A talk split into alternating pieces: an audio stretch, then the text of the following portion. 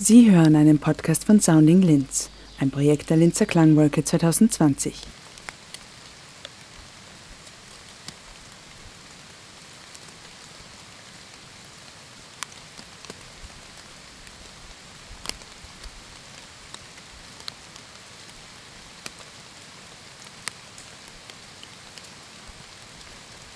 Der Klang der 70er.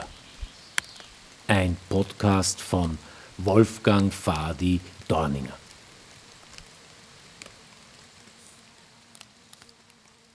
Ich bin 1960 in Linz-Urfahr im dörflich-ländlich geprägten Steg geboren. Ein paar große Bauernhäuser, eine Tankstelle, Reinigungsfirma und zwei Wirtshäuser prägten das Ortsbild. Steg war auch ein Verkehrsknotenpunkt der ESG. Heute ist das die Linz AG. In Steg hielten die Busse aus Magdalena, Katzbach und Auhof. In der Mitte ein Wartehäuschen aus Holz, in dem gerne die Notdurft verrichtet wurde.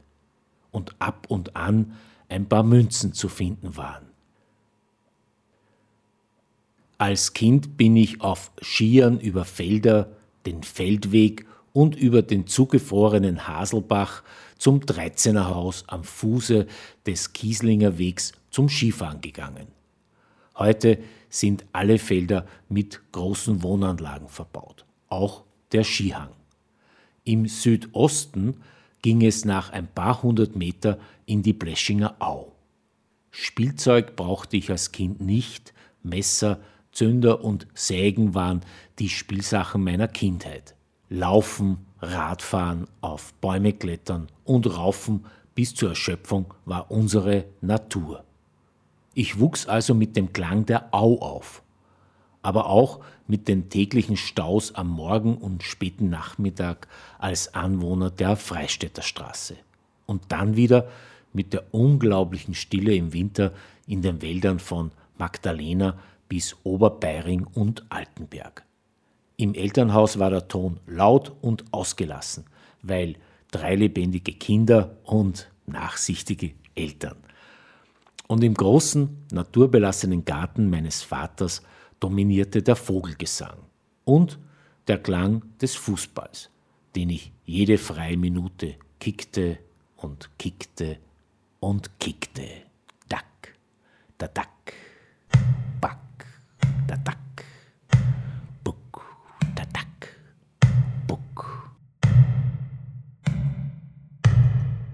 Im Leben draußen in der Stadt herrschte dagegen ein unterkühlt, feindseliger, autoritärer Ton. Immer von oben herab. Immer gegen die Kinder und Jugendlichen. Immer waren wir zu laut, zu fröhlich oder zu viel Kind. Als Jugendliche hatten wir aber unsere Waffe, das Soundsystem. Hm, ja, eher einen Saber Kassettenrekorder. Mit Jimi Hendrix oder Mountain auf Volume 8 gestellt, ging es dann durch die Seitengassen von Linz. Die Enge der Altstadtgassen als zusätzlicher Verstärker erzeugten jene gesellschaftliche Rückkoppelung, die uns so lebendig machte. Wir wurden gehört. Mit unserem Sound, mit unserer Verachtung, mit unserer Wut, die nicht Zerstörung suchte, sondern Freiraum. Gut, es gab auch jene, die uns ins Arbeitslager wünschten und uns mit der Polizei drohten, vergaßen inklusive. Wir treten lauter und fühlten uns nicht mehr unten, sondern ganz oben.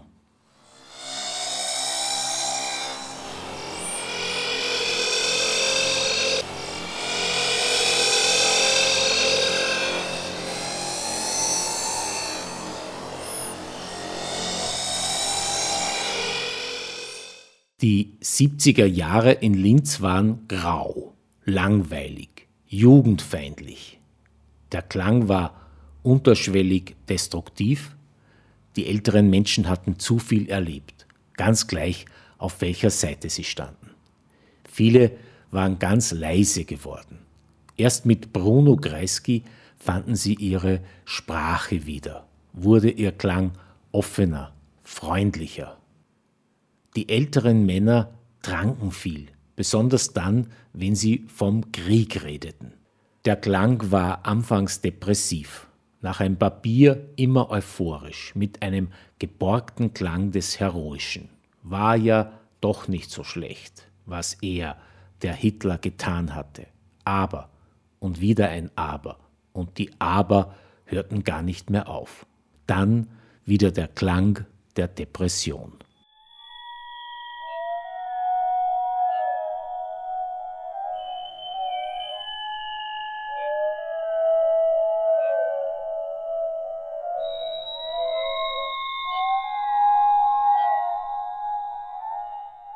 Ruhig sein war auch so eine Forderung. Wir konnten und wollten nicht ruhig sein.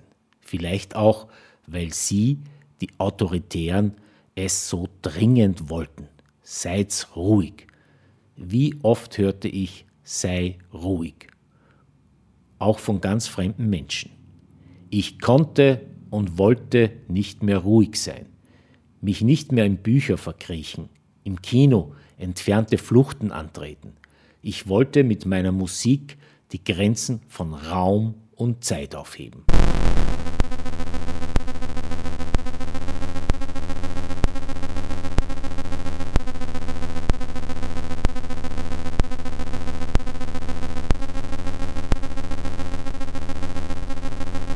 Im Gymnasium versuchten Kommilitonen den Musikprofessor mit Deep Purples Classic Fusion Platte zu ködern, weil das ja eh Musik sei, richtige Musik, weil sie richtig spielen konnten und das sogar mit einem Symphonieorchester.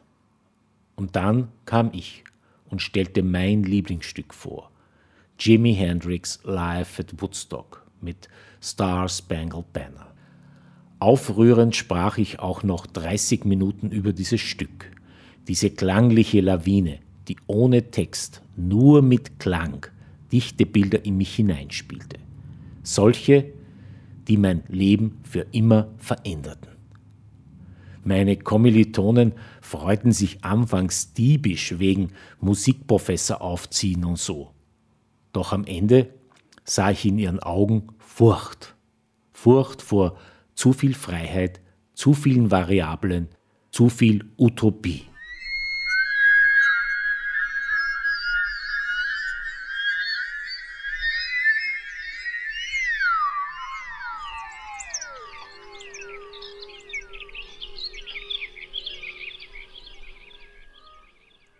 Von da an wusste ich, Linz bleibt klanglich grau. Nichts wird sich ändern. Plötzlich überfiel mich schiere Angst. Schnell weg, aber wohin? Ich selbst wusste, wie mein Sound, meine Musik zu klingen hatte.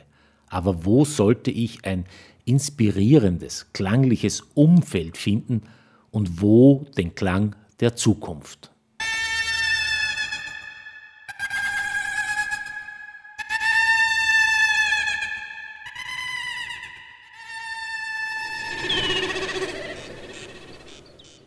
Und dann konnte ich doch bleiben in Linz, weil ab 1977 in der Stadt neue Klänge tönten und viele neue von außen kamen, neue Orte eingerichtet und auf einmal Zukunft gelebt wurde. Ein Konzert, zwei Festivals und zwei Orte veränderten alles, stellten in mir den Musiker auf On. Es ging los mit einem Konzert der Willi Warmer in einem Jugendzentrum. Klassenkamerad Unger saß am Schlagzeug. Dieser Sound klang dann im Café Landgraf euphorisch weiter. Urfa wurde bald der Hotspot der Sub- und Alternativkultur. Die Stadtwerkstatt übersiedelte in die Friedhofstraße und ums Eck in der Kirchengasse gab es kurzfristig auch den Club Alternativ. Im temporären Linz-Café beim Forum Design Linz hörte ich zum ersten Mal die Sprache der Kunst. Dort traf ich auf ganz neue Codes und auf den Klang des Internationalen. Der Klang der Welt.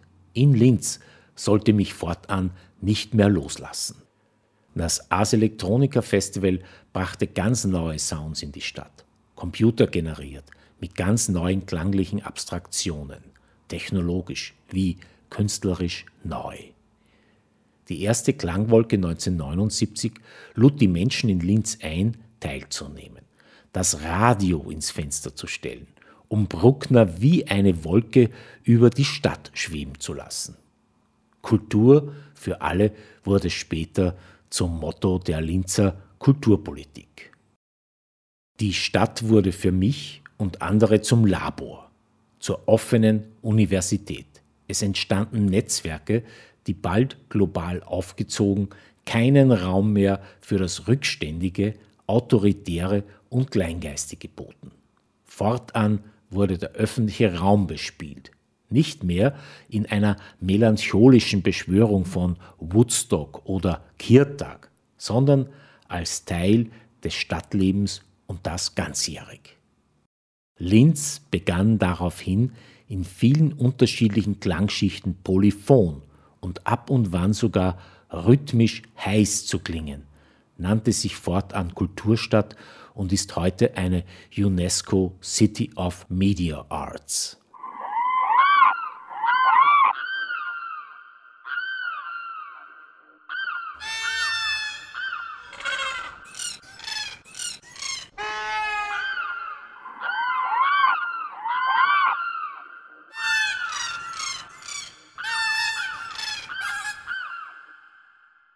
Ende der 80er Jahre ging ich für spannende neun Jahre nach Wien. Unterwegs bin ich sowieso dauernd, immer auf der Suche nach spannenden Sounds, dem besonderen Klang. Ansonsten bin ich ein echter alteingesessener Urferaner. Über die Mühle meiner Großeltern mütterlicherseits fährt heute die Mühlkreisautobahn.